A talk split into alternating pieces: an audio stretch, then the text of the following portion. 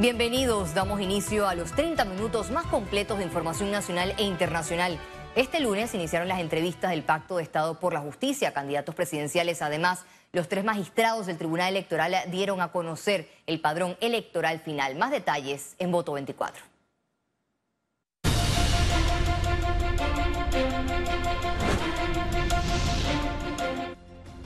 El Tribunal Electoral reveló el padrón electoral final donde 3.004.083 personas están habilitadas para acudir a las urnas el próximo 5 de mayo del 2024. En conferencia de prensa, los magistrados detallaron que más de 1.500.000 electores son mujeres, es decir, el 50.3%, mientras que más de 1.400.000 son hombres, lo que representa el 48.7%. En este proceso, el Tribunal Electoral excluyó a más de 45.000 electores por defunciones hasta el 31 de diciembre del 2023 y jóvenes que no hicieron trámite adelantado de cédula renuncia expresa o tácita a la nacionalidad panameña y suspensión de derechos ciudadanos. Casi 400 mil jóvenes entre 18 y 25 años. 300 y pico mil de ellos votarán por primera vez. Cuando decimos primera vez, son aquellos que tienen un rango de edad de 18 más o menos a 23, o sea, 5 años del 19 al 24. Eso es participación. Los 20 mil jóvenes que quedaron por fuera, que ustedes vieron esa cifra allí, eh, Sí, se quedaron 20 mil jóvenes de los 70 y pico mil que fueron incorporados, que cumplían años hasta el 6, hasta el 5 de mayo, perdón. Este lunes, la Comisión de Estado por la Justicia comenzó a recibir la propuesta de los ocho candidatos a la presidencia de la República sobre la administración de justicia en el país. El primero en sustentar a sus propuestas fue el candidato a la presidencia por el Partido Revolucionario Democrático, José Gabriel Carrizo, presentando sus ideas en materia de administración de justicia y programas pendientes a la reforma judicial. Carrizo también precisó reformar la Constitución enfocados en los tres órganos del Estado.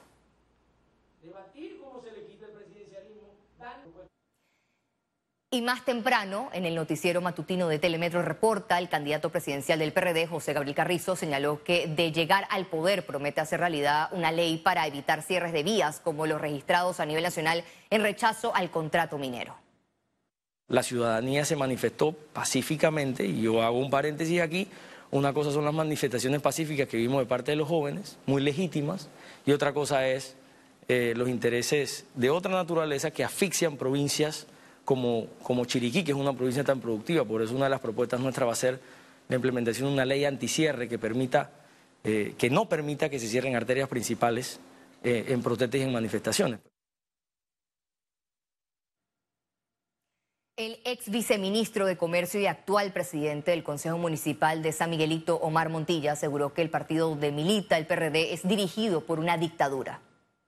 Esta dirigencia eh, del PRD eh, no representó los mejores intereses de la gran mayoría de, los copartidarios y en el caso de San Miguelito eh, cercenó eh, las aspiraciones de muchos dirigentes naturales, no solamente Omar Montilla, hay que decirlo claro, sino de muchos dirigentes que aspiraban a diferentes cargos de elección.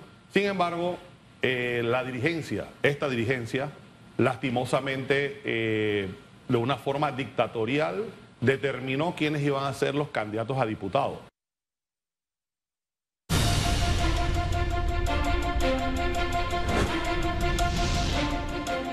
Y cambiando de tema, un grupo de candidatos de la libre postulación presentó una iniciativa legislativa para quitarle al IFARO la competencia en la entrega de auxilios económicos. En medio del escándalo, donde personas adineradas y allegados al poder político se benefician de miles de dólares, los aspirantes a distintos cargos de elección popular exigen que se frene el despilfarro de fondos públicos. El anteproyecto de ley plantea que sea un comité nacional para la educación que apruebe o rechace todas las solicitudes de becas y auxilios económicos. Un proyecto de ley para despolitizar el acceso a becas y auxilios económicos. Que se acabe ese relajo ya los auxilios económicos son para gente de comprobada necesidad, no más auxilios económicos ni para gente por contactos políticos, ni por rocas, ni por recomendaciones de diputados, ni familiares de diputados.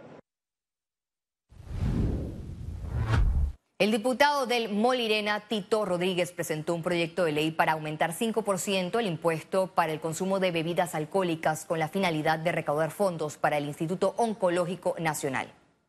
Esta enfermedad abarca el país entero y esto sería un pequeño apoyo, una ayuda, porque es que esto, yo no sé si alguno de ustedes ha tenido la gran oportunidad de visitar el Oncológico Nacional. Yo por muchos años he ido y, me siento eh, que soy parte de, esa institución porque realmente ahí eh, vienen personas de muchas partes del interior, ¿verdad?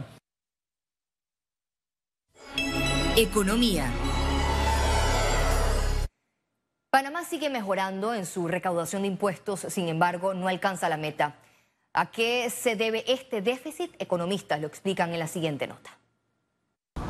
La Dirección General de Ingresos informó que en 2023 recaudaron 6.227.3 millones de dólares en ingresos tributarios, los cuales reflejan un crecimiento de 9.6% respecto al 2022. Análisis de economistas reflejan que si bien el pago de impuestos fue mayor que el año anterior, la recaudación no llegó a lo presupuestado para 2023. Eh, hay una serie de factores también estructurales todavía de la economía que siguen haciendo incidencia y esto no es nuevo, es algo viejo como es el tema de la evasión. Panamá tiene una baja tasa impositiva, pero la recaudación no es buena.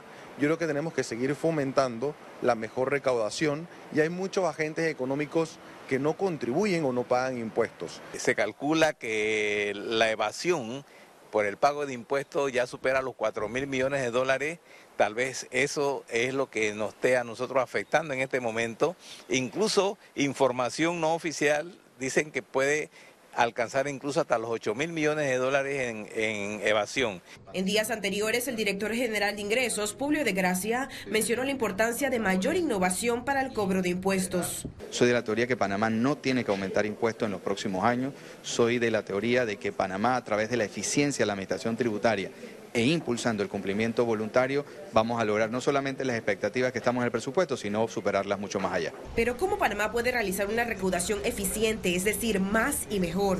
Ojalá en el futuro podamos establecer algún sistema que permita eh, este, registrar y darle seguimiento para que paguen impuestos a los informales que hoy día pues es el 50% de la población trabajadora. Uno de esos son los niveles institucionales. Las instituciones que se encargan de recaudar tienen que ser eficientes. Dos, el capital humano. Nosotros necesitamos preparar y capacitar a las personas que se dedican al tema de recaudación. Tres, la tecnología. Es sumamente importante. Necesitamos mejorar los mecanismos tecnológicos digitales para que todo sea más fácil. Apuestan por un trato especial para las pequeñas empresas. Aquí hablamos también inclusive de monotributos, es decir, impuestos dirigidos a los emprendedores o a los trabajadores que sabemos que diariamente, semanal o quincenal o mensualmente no recaudan lo mismo. Y aunque por primera vez en 2023 Panamá superó los 10 mil millones de dólares en ingresos, hacen falta políticas que permitan que otros sectores cumplan con el pago de impuestos. Ciara Morris, Econews. Cobre Panamá informó que en las próximas semanas se efectuarán algunas actividades en la mina como parte del plan inicial de preservación y gestión segura.